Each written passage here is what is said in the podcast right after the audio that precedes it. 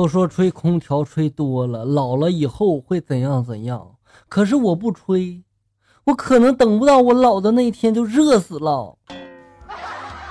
那天老婆对我说了：“老公啊，一个七千块钱的手机用两年，每天也就花十多块钱。那我每天花十多块钱怎么了？”我就说了：“那你从今天起每天存十块钱，两年后再买。”小样。不信我治不了你。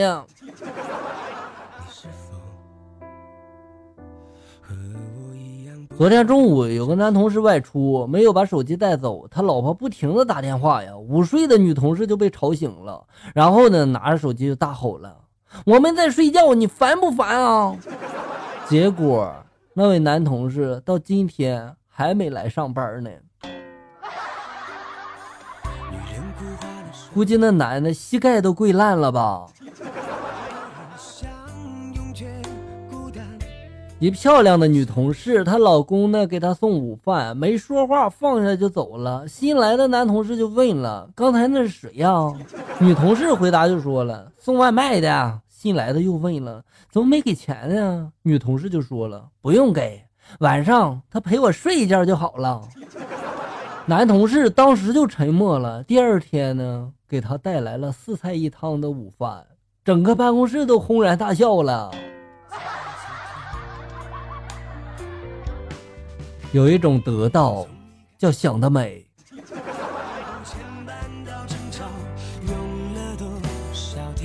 孩子问妈妈了：“当年你为什么嫁给我爸爸呀？”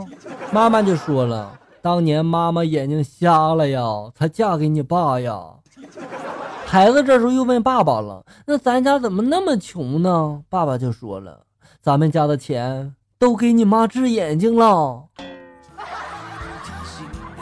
哦，原来是这个意思啊！我相信你们这是真爱。如果不爱饭店里人特别的多，一对年轻的情侣实在是找不着地方，就和我拼桌了，坐在我对面。说实话，那女的，长得真挺漂亮的。于是呢，我就多看了两眼，结果被那男的发现了，他啪的一下就往桌子上放了一个大众的车钥匙，想吓我啊！我仔细一看，我去，会疼。我啪的一下往这个桌子上放了一个玛莎拉蒂的车钥匙，啪啪我又放了一个布加迪劳斯莱斯的，好几个车钥匙我都摔在桌子上了。那男的领着女的灰溜溜的就走了。哥们儿啊，我就知道你一个配钥匙的怎么可能输给他呢？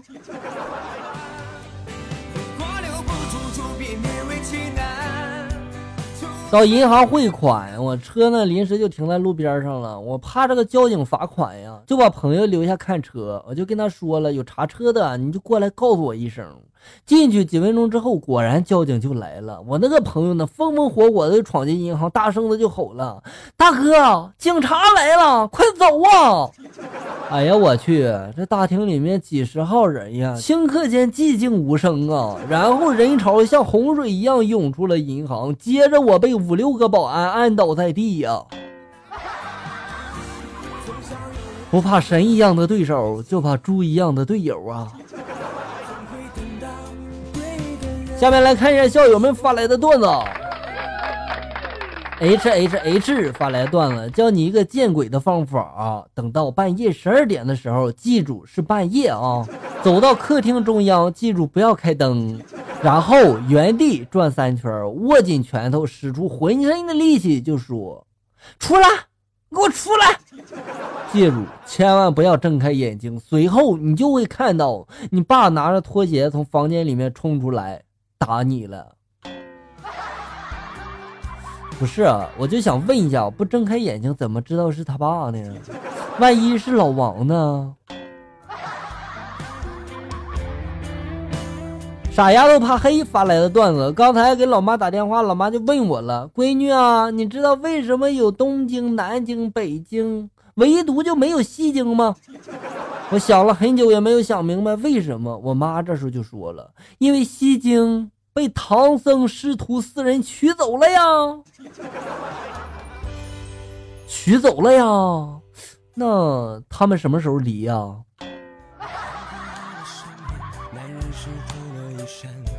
所以无情发来的段子，一美女经过一个看面相的，然后便停下来想算一下姻缘。美女就说了：“我要问一下，我什么时候可以遇到我的另一半？”算命的就说了：“你是要准的还是不准的呀？”美女就说了：“当然是算准点的。”算命就说了：“那你回去把这个妆卸了再来吧。”回来素颜还挺美的话，你的另一半就是算命的了。A 发来的段子：一男的发浪漫的短信给女友：“你在干嘛呢？在做梦吗？把梦发过来，放入我的脑中。”男的见女的没有回呀，就继续发了：“在笑吗？把笑发过来，放在我的嘴上。”女的还是没回，男的又发了：“你在哭吗？把泪发过来，放在我的眼中。”这时候女友回了：“我在便便。”要不要发过去，放入你的体内呀？老街发来的段子：我有一天呢，在坐公交车，后面坐着一个小萝莉，小萝莉拿着一根棒棒糖对我就说了：“我要把你变丑，把你变丑。”我转过头对着小萝莉笑了一下，结果小萝莉愣了一下，接着就对我说了：“对不起，我会想办法把你变回去的。”那一天，你是不是才知道，你笑起来是那么那么的丑？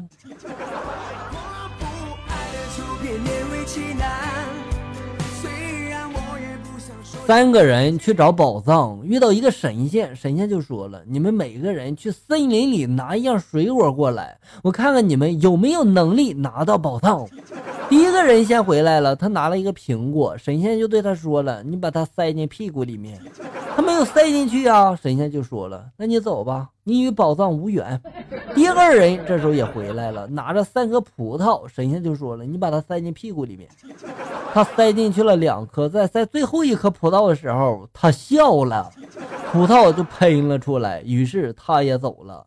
回来之后嘛，人们就说起这件事对第二个人就说了：“你当时要是憋住了就好了，你就能拿到宝藏了。”那个人就说了。我实在是憋不住了呀，因为我看到第三个人拿着榴莲过来了。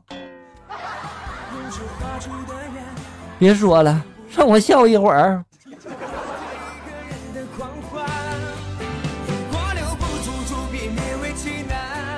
一个人叫呜呜呜，一个人叫哈哈哈。突然有一天，哈哈哈被车撞死了。呜呜呜，难过的来到哈哈哈的墓地，哭着就说了：“哈哈哈，你怎么死了呀？”呜，我也不知道啊。匡衡晚上想看书，但是家里面穷啊，没钱买灯啊，只好在这个墙上就凿开了一个洞，借助隔壁的火光读书。突然光没了，匡衡无法再读书了。可过了一会儿，光又有了。而且比上次更强烈了，但过不了多久又灭了。就这样反复了多次，匡衡实在是受不了了，直接就冲到隔壁了。打开门一看，屋里面躺着一个小姑娘，她楚楚动人，手里面最后一根火柴又灭了，奄奄一息呀。匡衡对她一见钟情，连忙就拿过来了棉被和食物，救了小姑娘。从此，匡衡和卖火柴的小姑娘幸福快乐的生活在一起了。我想知道他俩是谁穿越了呀？